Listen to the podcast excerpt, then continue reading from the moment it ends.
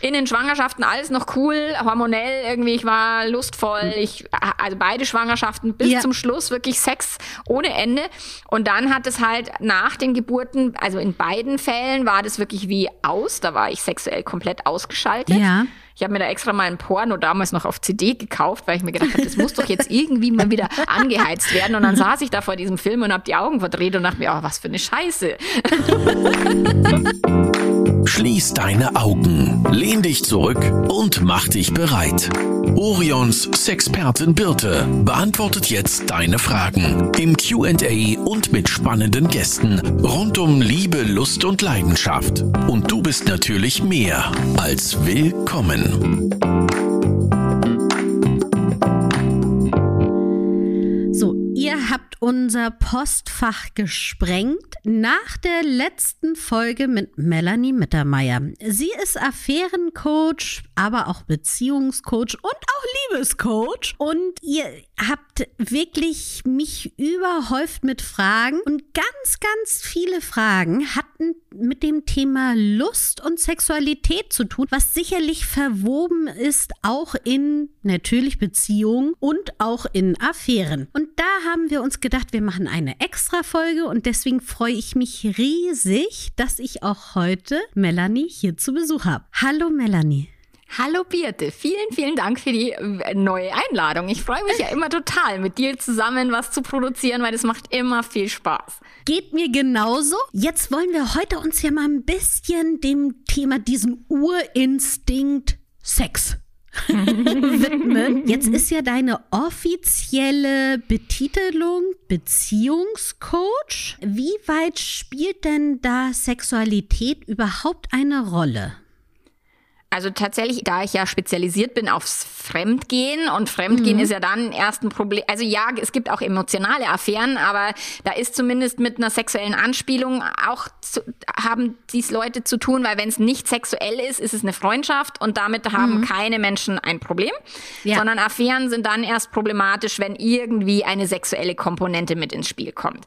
So und die sexuelle Komponente hat natürlich in also vor allen Dingen Langzeitbeziehungen hat die halt viel viele Hürden und Schwierigkeiten und Probleme. Und in Affären geht es immer halt ganz super easy peasy leicht. Und äh, ich sage immer, ja, in einer Affäre geil zu vögeln, das ist, das kann jeder Depp. Aber in einer Langzeitbeziehung geil zu vögeln, das ist etwas, wo man sich echt dafür Mühe geben muss. ja, also das, das glaube ich. Und das ist wahrscheinlich auch erstmal so der erste Knackpunkt, ne? dass man eine Beziehung führt und eventuell dort der Sex nicht ganz so gut ist. Ist das meistens der Auslöser dann auch für eine Affäre oder sagst du, nee, das wäre zu einfach gedacht? Also es ist zu einfach gedacht, es ist mit ein Faktor. Also ich okay. sage immer, dass äh, zu einer Affäre, da braucht es immer viele Faktoren bis hin zu, es braucht eine andere Person, die irgendwie interessiert ist. Also auch mhm. dieser Faktor muss stattfinden. ja. Und dann kann aber auch sein, dass es ein Todesfall in der Familie war und man sich plötzlich irgendwie so wie aus dem Leben gekickt fühlt und dann die Affäre ist halt so lebendig und, und so mhm. vitalisierend. Mhm. Das muss nichts mit der Beziehung zu tun haben, aber kann natürlich. Und in vielen Langzeitbeziehungen ist die Sexualität irgendwann, also entweder war sie nie gut von Anfang an, also mhm. also auch das gibt's. Es gibt Menschen, die, wo ich immer sage, die klicken sexuell nicht so wirklich miteinander und probieren es halt so eine Weile und dann mhm. klicken es plötzlich, klickt's plötzlich mit jemand anders irgendwie viel besser. das kann sein, aber es kann halt auch sein, die Lustlosigkeit, gerade Frauen, wenn sie dann Kinder bekommen haben, die unterschiedliche biologische Ausrichtung halt unserer Systeme in heterosexuellen ja. Partnerschaften spielt oft eine große Rolle. Klar, wenn nicht Flaute im Bett ist und dann sagt jemand, mhm. ich will aber mit dir vögeln, dann sagt das Gehirn zweimal nicht nein. so. Ich finde das ganz gut, wenn, wenn man deine Biografie liest, dann warst du ja auch selber von einer Sexkrise betroffen. Ja, aber Kannst du mal, hallo. Da du ja zum Glück ganz offen darüber mhm. sprichst, finde ich das super, wenn wir damit mal anfangen, wie es bei dir dazu kam und vor allen Dingen, wie seid ihr da wieder rausgekommen? Ja, also, wir haben uns kennengelernt, da war ich irgendwie Ende 20 und mein Mann auch und so und dann, wir haben gevögelt morgens, mittags, abends. Also das war wirklich, also wir haben so eine intensive auch sexuelle Anziehung. Und mein Mann war am Anfang tatsächlich emotional nicht verfügbar. Der wollte eigentlich keine Beziehung. Der wollte eigentlich nochmal auf Weltreise und keine Ahnung. Mhm. Um dann irgendwann festzustellen, dass er aber ohne mich nicht sein will. Da war er dann ein paar Monate in Spanien mhm. und hat mich dann vermisst. Und dann sind wir in eine richtige Beziehung gegangen. Und ich, es kann sein, dass es durch diese Konstellation halt auch so war, dass mein System halt sehr sexuell aktiv war, um diesen Mann für mich zu gewinnen. Und bei ah, ihm ja? war es auch so, dass tatsächlich die Sexualität oder der Sex zwischen uns war etwas, was ihn unfassbar umgehauen hat und was mhm. ihm unfassbar gut getan hat und was er auch sehr sehr hoch gerankt hat in unserer Beziehung. Ja. So. Damals war ich natürlich nicht so bewusst, um mir das alles, dessen alles klar, klar zu sein. Wir haben dann eben geheiratet und dann haben wir gesagt, ja, dann machen wir das jetzt mit oder ohne Kinder. Und dann haben wir gesagt, naja, mit ist halt schon irgendwie cooler. Wir haben alle Geschwister und irgendwie ohne Kinder ist so doof. Na gut, haben wir gesagt, ja, dann machen wir das mit Kindern. In den Schwangerschaften alles noch cool, hormonell irgendwie, ich war lustvoll. Ich, also beide Schwangerschaften bis ja. zum Schluss wirklich Sex ohne Ende. Und dann hat es halt nach den Geburten also in beiden Fällen war das wirklich wie aus. Da war ich sexuell komplett ausgeschaltet. Ja. Ich habe mir da extra mal ein Porno damals noch auf CD gekauft, weil ich mir gedacht habe, das muss doch jetzt irgendwie mal wieder angeheizt werden. Und dann saß ich da vor diesem Film und habe die Augen verdreht und dachte mir, oh, was für eine Scheiße. also ich glaube, dass jetzt aber sehr viele sagen, oh ja, das kommt mir sehr bekannt ja. vor, diese Situation. Es ist halt die Biologie, okay? Wenn ja. eine Frau gerade ein Kind bekommen hat, ist, ich meine, wenn ich an die Steinzeit denke, mhm. dann war jetzt nicht die erste Idee, ich vögel jetzt sofort gleich wieder sondern genau, ich meine, es gab ja keine Geburtenkontrolle, sondern ich muss mhm. überleben, das Kind muss überleben, so und der Mann hat halt, also es gab ja diese kleinen Familien nicht in der Steinzeit, sondern ja. die Männer konnten ja dann auch ihren sexuellen äh, Drang mit anderen Menschen auch äh, befriedigen mhm. und mussten ja nicht monogam sein. So und dadurch konnten die sich halt in in Tribe in der Gruppe um die Kinder kümmern und ja. jeder hatte irgendwie so seins. Die Frau konnte erstmal irgendwie von von der Sexualität Abstand nehmen und der Mann konnte aber trotzdem weitervögeln. Ja. So, und das ist halt, steckt uns halt allen biologisch noch drin. Wir mhm. sind halt so gebaut und designt. Und als dann die Kinder größer geworden sind und dann sind sie in die Schule gegangen und mein Mann hatte quasi, was ich nicht wusste, aber er hatte insgeheim immer so diesen, diesen Hoffnungsschimmer in sich, ah ja, wenn die Kinder mal größer sind, dann wird's wieder besser aber wenn die Kinder mal größer sind, wird's wieder mhm. besser. Und wir hatten nicht nicht Sex. Also wir hatten schon ja. regelmäßig mhm. Sex, so mal bestimmt einmal die Woche, mhm. auch kontinuierlich, weil mir das auch wichtig war, mit meinem Mann die Nähe zu haben und so, auch wenn ich mal keine Lust hatte. Aber der hätte sich halt mehr Sex vorgestellt. Er hat ja. halt gesagt, es kann doch nicht sein, dass es nicht, früher haben wir irgendwie zweimal am Tag und jetzt verfügen wir nur noch einmal die Woche. Was sollen die mhm. Scheiße? Ja. Und bis dem mal der Kragen geplatzt ist, haben wir darüber nie gesprochen. Mhm. Und dann hat er das mal rausgehauen. Also da haben wir auch vorher schon ein paar Jahre echt an Nacht für Nacht auch an der Bettkante gesessen und gestritten. Und jetzt habe ich schon wieder mhm. Nein gesagt. Und es kann doch wohl nicht sein. Und, und solche Sachen. Und da haben wir dann eben in, es hat einen riesen Knall gemacht. Und er hat dann gesagt, ja, und wenn du nicht mit mir Sex haben willst, dann habe ich halt mit jemand anders Sex und so. Und hat mir das da um die Ohren oh, gewatscht. Ja. Mhm. Und damals war ich noch keine Affärenmanagerin. und habe gesagt, wow, und jetzt willst du einen Freibrief zum Fremdgehen und was soll denn die Scheiße? Und ich war echt pisst bis ich dann überlegt habe, naja, eigentlich hat er ja recht. Er mhm. möchte Sex, ich nicht so sehr. Okay, was machen wir denn jetzt? Und ich war echt verzweifelt, weil ich gedacht habe, unsere Ehe läuft gut, wir waren total harmonisch, Erziehung, unsere Kinder hat super ja. funktioniert. Also wir haben in allen Aspekten eigentlich total gut harmoniert, außer halt sexuell. So, und dann war ich tatsächlich auf einem Seminar, da war ich Kinesiologie, weiß ich noch, und da hat äh, eben eine andere Teilnehmerin, die hat gesagt, ja, es geht dir auch so. Und äh, die hat mir dann eben das Buch von dem David Schnark empfohlen. Beziehungsweise die hat mir gesagt, ja, hol dir doch mal ein Buch. Da habe ich so gegoogelt und habe verschiedene Bücher gefunden ja. und habe meinem Mann halt geschickt, schau mal, hier wären so und so die Bücher. Und er hat sich für den David Schnark entschieden. Ja. Und dann haben wir uns den geholt und haben die Psychologie sexueller Leidenschaft, haben das Buch gelesen. Also ich in fünf Tagen, mein Mann in einem Dreivierteljahr. Für den war es echt hart, weil der wollte mit dem ganzen Psychokram immer nichts zu tun haben und so. Und das war für mich sehr erleichternd, weil ich habe halt da gelesen, es ist völlig normal. Also es passiert in mhm. allen Beziehungen. Ein unterschiedliches Verlangen ist völlig Standard in Beziehungen und dass es aber auch verschiedene Dinge gibt, um das eben zu durchbrechen. Und da hat er diesen Differenzierungsgrad, also sich eben aus der emotionalen Verschmelzung, wo man quasi so wie alles mit dem Partner macht ja. und so dieses ganz arg eng zu sein und das waren wir tatsächlich, haben wir dann angefangen, uns auch mal zu differenzieren und dass mein Mann dann auch mal gesagt hat, naja, das ist was, das geht dich jetzt nichts an, Schatzel, das möchte ich dir gar nicht erzählen. What? Da war ich erstmal so pissed. Aber das hat halt dafür gesorgt, dass wir tatsächlich wieder mehr Spannung erzeugen konnten. Mhm. Und dann mhm. auch wieder die Lust im Rahmen meiner Möglichkeiten und auch die eigene Sinnlichkeit, sich wieder zu erinnern, was bin ich denn eigentlich selber für ein Mensch? Und ich bin ja kein ja. Mensch, der Sexualität ablehnt, sondern ich bin ja ein sinnlicher, sexueller Mensch generell. Und ja. die Persönlichkeit habe ich halt verloren über das Kinderkriegen und Selbstständigkeit aufbauen. Und es war einfach nur noch eine To-Do-Liste, ja. halt noch ein Task. Und dann, ja, was muss ich noch alles machen? Mhm um dann einfach mich selber nochmal auch zu reflektieren und wie möchte ich denn als sexuelles Wesen durch die Welt gehen. So, und dann haben wir das auch total gut hingekriegt. Wir hatten, ich meine, er vögelt immer noch nicht so viel, wie er will und ich immer noch nicht so wenig, wie ich wollen würde. Also wir, wir, wir haben versucht, uns da irgendwo in der Mitte zu treffen und es klingt mhm. uns mal besser, mal schlechter, also auch heute noch. Und das ist jetzt ja. schon über zehn Jahre her, wo wir diese Krise hatten. Also wir müssen immer wieder neu dealen und verhandeln und, und drüber mhm. sprechen. Wir haben dann auch mal, ich habe mich dann eben fremd verliebt nach dieser Zeit, wo ich mir gedacht habe, mhm. was ist denn jetzt los? Ist bei uns läuft's richtig gut gerade und äh, und jetzt bin ich verliebt in einen anderen Typen. What? Aber das, das war halt, ja. Genau, das ist ja, man geht ja immer sehr gerne davon aus, ach so, naja, wenn es dann ne, sexuell nicht läuft, dann verliebt genau. man sich fremd. Und dass das eben so aus heiterem Himmel mhm. auf einmal kommt, war sicherlich erstmal so eine Überraschung, ne? Ja, also, eine, also totale Überraschung. Und dann musste ich erstmal mich damit auseinandersetzen. Eine Freundin von mir hat gesagt, na genießt es doch einfach. Und ich so, bitte was? Äh, what? Und so. Und mhm. das war eben auch, ich habe auch mal den Tipp bekommen, naja, wenn du sexuell nicht so viel Lust hast, dann probier's halt mal mit Flirten. Flirt halt mal mit jemand anders. Ich, oh Gott, mhm. ich werde ja schon mit dem einen Kerl nicht fertig. Wie soll ich jetzt noch anderen irgendwie? Also Wahnsinn.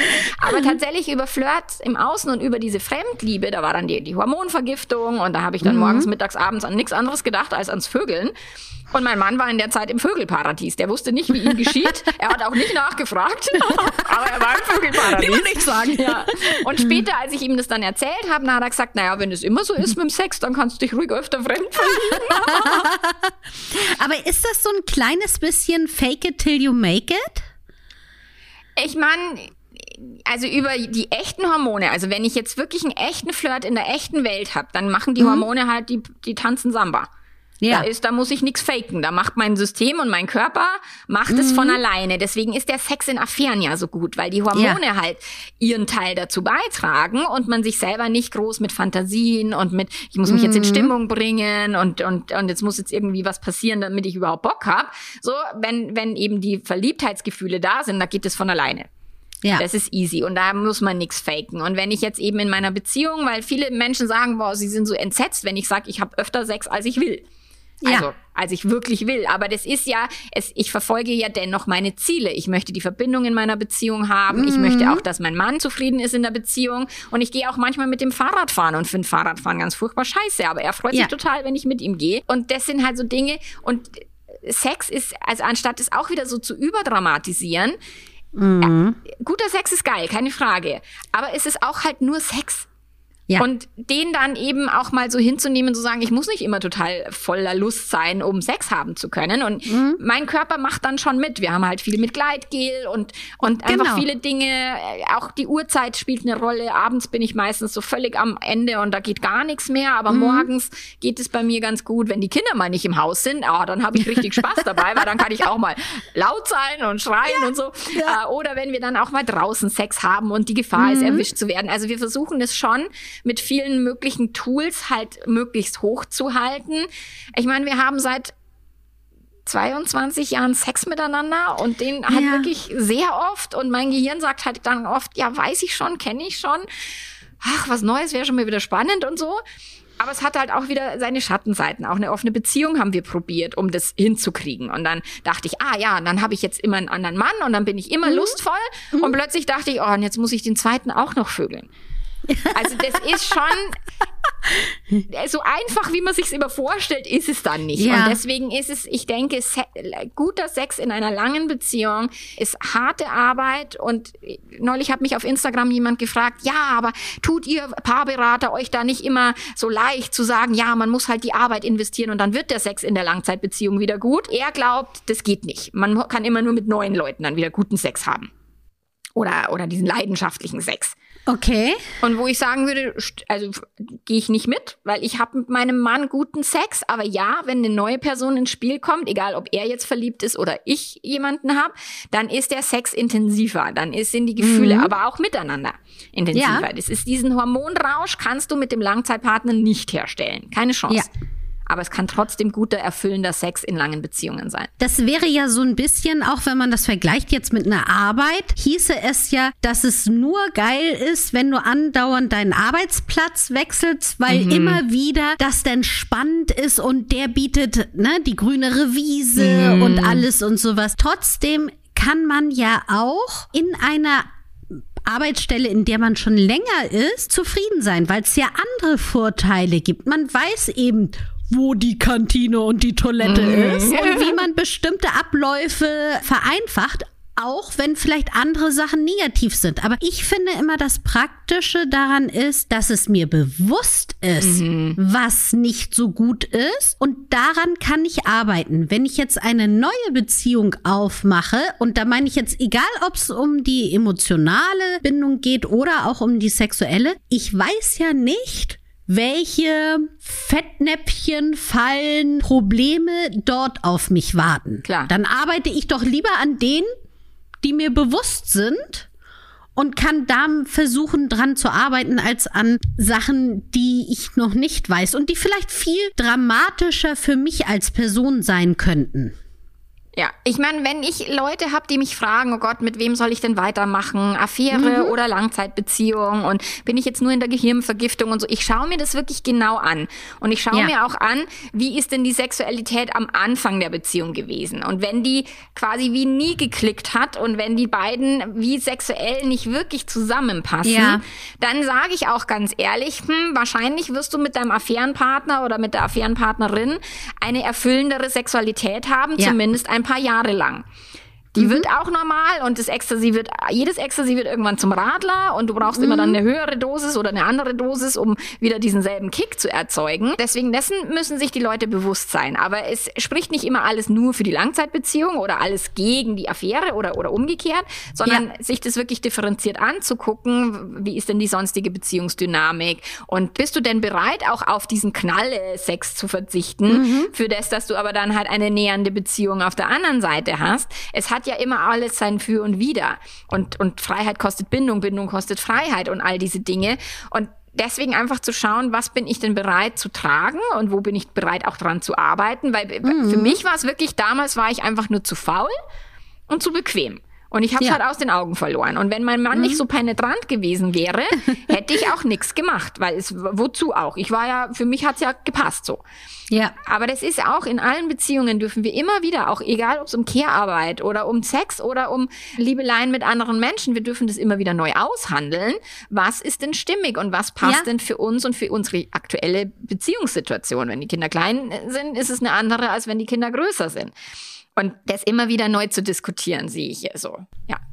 Ich fänd's jetzt mal ganz interessant, wenn wir jetzt sagen, ich lebe in einer Hetero-Beziehung und der Sex ist jetzt so mittelmäßig geworden, weil ne, alles hat sich eingespielt und sowas. Und dann treffe ich auf ein gleichgeschlechtliches Pendant und habe dadurch ja eine ganz andere Sexualität. Weißt du, eine Sache ist ja, ich kann natürlich den Sex vergleichen, wenn ich wieder Ne, ich komme, habe eine Hetero-Beziehung und habe danach auch eine Hetero-Affäre.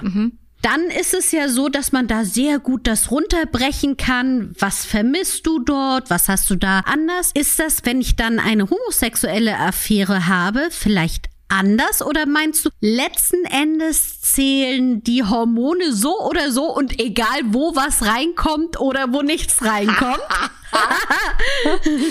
also tatsächlich gibt es, also das habe ich aus der Arbeit von dem John Gottman mitgenommen.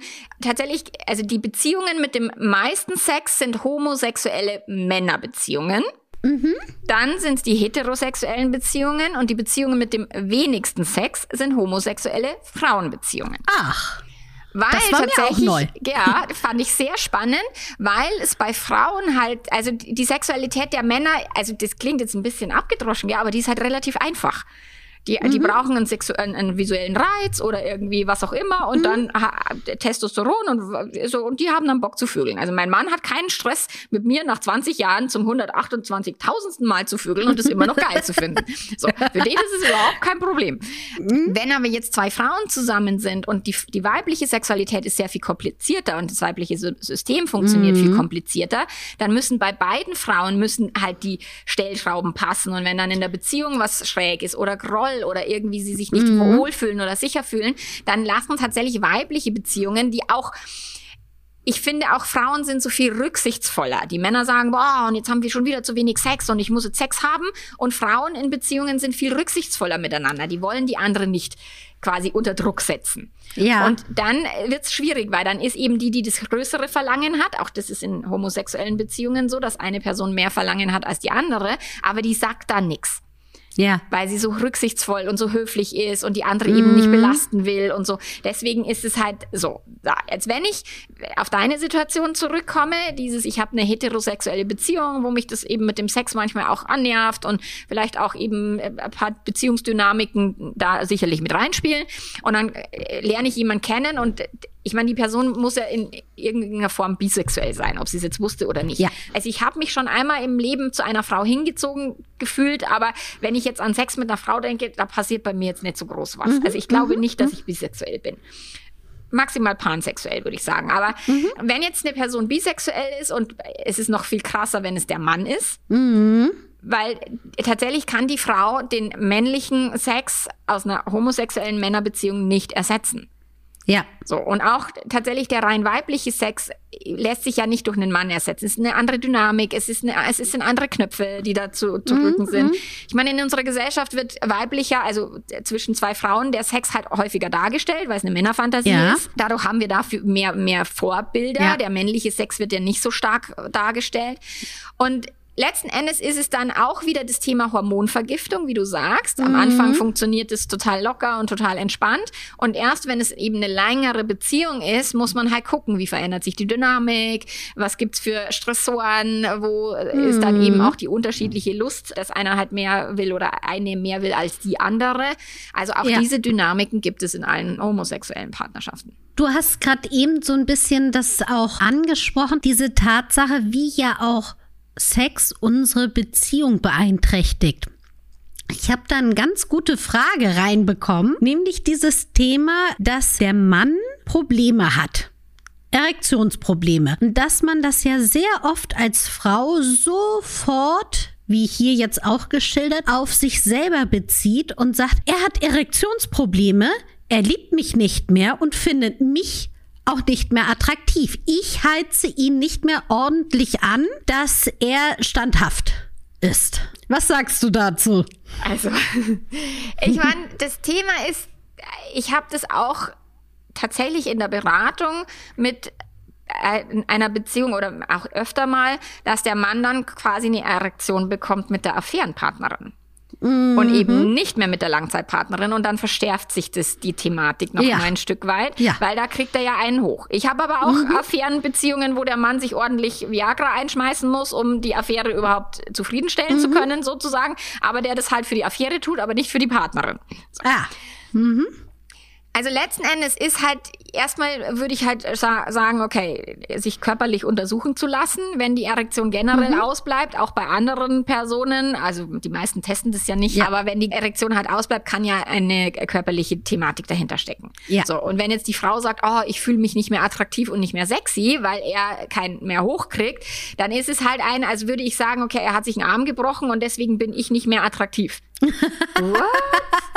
Also ja. das macht keinen Sinn, okay? Das ist wirklich, das ist ja der Körper des Mannes und klar, der Körper des Mannes reagiert auf Reize und der Penis mhm. des Mannes reagiert auf Reize. Mhm. Und wenn der Reiz halt vielleicht nicht doll genug ist oder nicht intensiv genug ist, dann kann auch sein, dass der, der männliche Körper sagt, eigentlich habe ich jetzt keinen Bock auf Sex.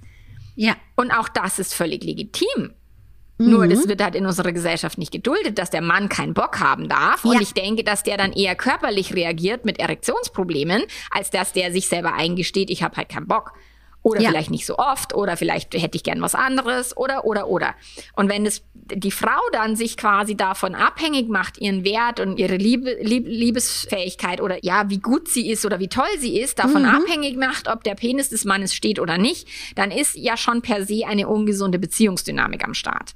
Und dann kann ja. sein, dass sie etwas über den Sex kompensieren will, was er vielleicht überhaupt nicht liefern will und sich dadurch eben eine blöde Beziehungsdynamik total auf einer unterbewussten Ebene ja. einstellt und der Mann dann eben mit, mit körperlichen Symptomen reagiert. Ich meine, wie Frauen ja auch mit Blasenentzündung reagieren, ja. wenn sie eben nicht diesen Sexualpartner vielleicht, wenn der Körper sagt, lass den Scheiß.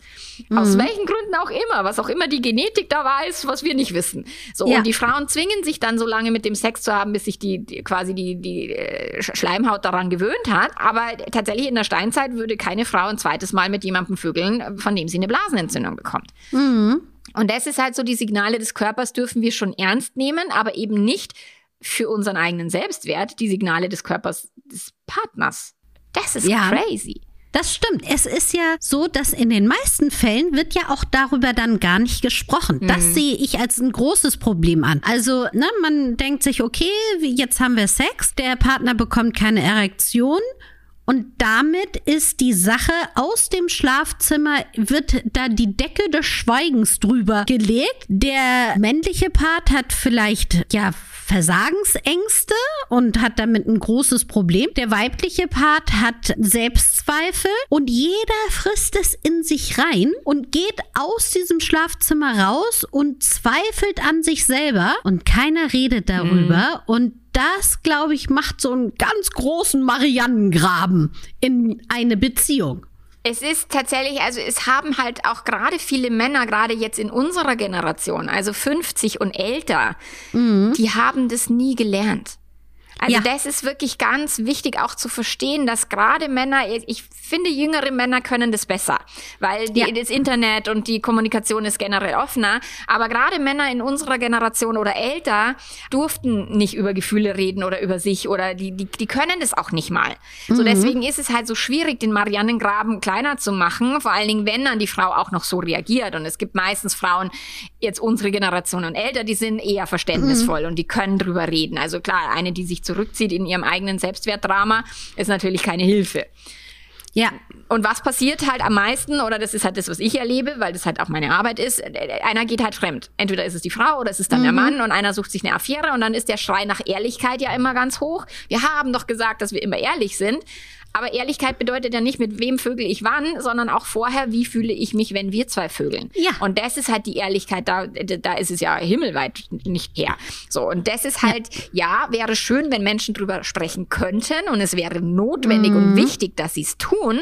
Und da sind wir wieder bei dem Thema externe Hilfe zu besorgen, ja. um das zu lernen, weil das haben halt viele nicht gelernt. Und da kann tatsächlich eine neutrale Person von außen halt da helfen, weil sie halt die Emotionen so ein bisschen den Raum dafür hält, aber auch nicht ins Drama abrutschen lässt, auch mal rauspointet, was macht es mit dir, wenn und so weiter. Mhm. Das sind halt solche Sachen. Da kann ein Paar halt viel Nutzen davon rausziehen. Und ich weiß aber auch, dass viele sagen, braucht man nicht, kostet zu viel Geld. Also das ja. ist halt, mhm. und dann wird's halt schwierig. Dann muss man sich halt irgendwann überlegen, ich habe auch öfter mal die Anfrage, ja, unser Sex ist so scheiße und immer wenn ich drüber reden will, dann kommt von ihm nichts oder er redet nicht oder er ändert auch nichts und jetzt habe ich aber schon viel äh, an, äh, als Versuche gestartet. Dann sage ich, na, probier's mal mit einer Affäre.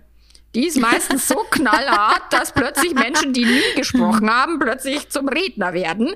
Da mhm. sage ich, das kann dir natürlich die Beziehung kosten, aber es kann halt auch sein, dass du dadurch halt eine Möglichkeit hast, dich weiterzuentwickeln. Und wenn sonst nichts hilft, mhm. bevor du dich trennst, kannst du immer noch fremdgehen schnell.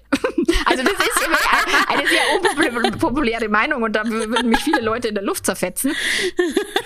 Aber tatsächlich habe ich erlebt, dass eine Affäre tatsächlich ein wirklich, die haben vorher alles probiert. Den Wink mit dem Zaunfall und auch schon Dollar, aber die Affäre ist halt der ganze Zaun über den Schädel gezogen. Ja. Und plötzlich sagen die Leute, oh, jetzt muss ich aufwachen, jetzt muss ich doch was tun. Und jetzt muss ich ja. vielleicht doch in eine Beratung gehen und jetzt muss ich vielleicht doch mich drum kümmern. Gerade wenn mhm. Männer betrogen werden, ist es für die Männer ist es echt hart auch oft, weil die, also ich meine, seit tausenden von Jahren gehen Männer fremd, aber die Frauen halt erst seit kurzer Zeit.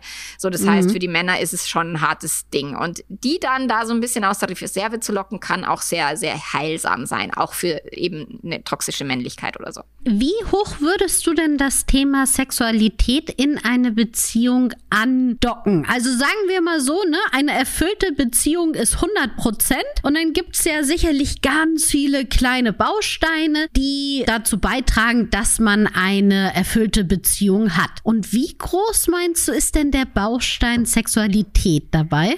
Also, ich habe einen Beziehungsrat entworfen. Es gibt ja sowas wie einen Lebensrat. Das ist ja wie so, ja. Eine, so eine Uhr oder so ein Kuchen mit zwölf Stücken mhm. und wo man dann halt reinpackt im Leben so, das sind meine Hobbys, das sind die Finanzen, das ist meine Gesundheit, das ist die Partnerschaft. So, da ist ja die Partnerschaft auch eigentlich ein Zwölftel. Ja, viele Menschen machen die Partnerschaft halt größer und, und der Beruf ist vielleicht auch größer und dann ist halt Hobbys weniger und, und so. Aber es ist irgendwo, äh, gibt's halt irgendwie so eine ja, wie ein Lebensrat ja. und da gibt es verschiedene Lebensaspekte. Und genauso habe ich einen Beziehungsrat daraus entwickelt und die mhm. verschiedenen Beziehungsaspekte. Da ist zum Beispiel in meinem Beziehungsrat ist halt Spaß mit dem Partner oder mit der ja. Partnerin. Also wie viel lacht ihr zusammen, ist für mich ein wichtiger Aspekt zum Beispiel. Oder mhm. eben wie konfliktfähig seid ihr oder wie ja. ist das Nähe-Distanz-Verhältnis ausbalanciert. Und eins von diesen Kuchenstücken ist bei mir Sexualität. Ja. So, das wäre jetzt ein Zwölftel. Es gibt Menschen, denen ist die Sexualität sehr, sehr, sehr viel wichtiger und es gibt Menschen, denen ist die Sexualität nicht so wichtig. Problematisch wird's, wenn einer Person Sex wichtig ist und der andere ist es nicht. So, also, ah, dann ja. wird's doof. Okay. Aber ich, mhm. ich kenne Paare, die haben gar keinen Sex und sind mhm. fein, die sind trotzdem liebevoll miteinander, romantisch, haben viel Körperkontakt, aber sie vögeln halt nicht, weil sie sagen, ist ja. mir nicht wichtig wenn es wirklich beiden nicht wichtig ist und sie sich auch dessen darüber bewusst sind, dann ist auch das völlig fein. Es gibt sexlose Beziehungen, die sogar sehr gut funktionieren können. Was ich erlebe, ist, dass dann zehn Jahre lang irgendwie jeder denkt, ich brauche keinen Sex und dann kommt plötzlich irgendwie eine Gelegenheit und plötzlich ist das sexuelle System wieder angeschmissen und dann mhm. passiert die Affäre und plötzlich ist klar, oh, eigentlich habe ich mich selber belogen, eigentlich ist mir Sex schon wichtig, aber ich habe es halt irgendwie hinten runterfallen lassen. So, das ist halt das, was dann oft passiert, wenn dann eben was eben so eine Person im Außen diese sexuellen Antennen irgendwie anzündet. So. Deswegen, ich denke schon, dass Sexualität in der Beziehung was Wichtiges ist und die Menschen geben auch Sexualität so einer Wahnsinn, auch wie, wie ich schon gesagt habe, so eine Überbedeutung. Ja. Ich meine, es kommt ein bisschen aber auch aus der katholischen Erziehung und dass da mhm. Sex ja so dämonisiert wird und so versucht wird halt diese sexuelle Kraft und diese sexuelle Energie, die ja sehr intensiv sein kann, ja. die wird ja versucht eingedämmt zu werden oder eben mit der Monogamie und, und du darfst ja nie Sex haben wollen mit jemand anders und so. Da ist ja die sexuelle Energie wie auch ein bisschen weggedrückt.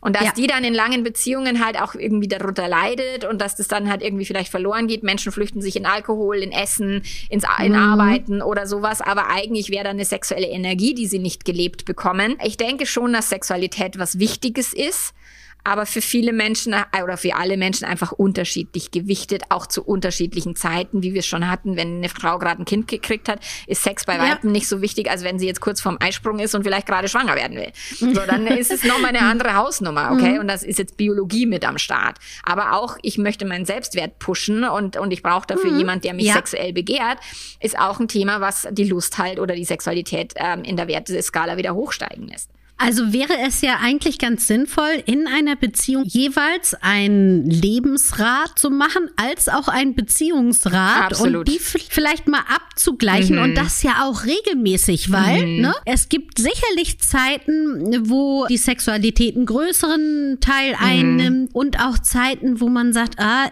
im Moment sind mir andere Sachen viel, viel wichtiger. Mhm. Ich brauche das. Also das so einmal im Jahr, vielleicht ja. Anfang des Jahres zu machen, mhm. ist jetzt gar nicht so schlecht, oder? Vor allen Dingen, was ich sehr cool finde, ist, wenn das Beziehungsrat, ich meine, meine Paare, die das gemacht haben, die haben sich wirklich drei Stunden Zeit genommen, haben sich mhm. hingesetzt, haben, das kann man dann so ausmalen und dann sieht man das so auf visuell, okay? Ja. Das ist so eine spielerische Übung und dann kann man sich Gedanken machen, dann kann man das miteinander tauschen oder vergleichen oder, ah, ah du siehst ja den Bereich ganz anders als ich, oh, warum? Mhm. Und dann drüber sprechen. Mhm.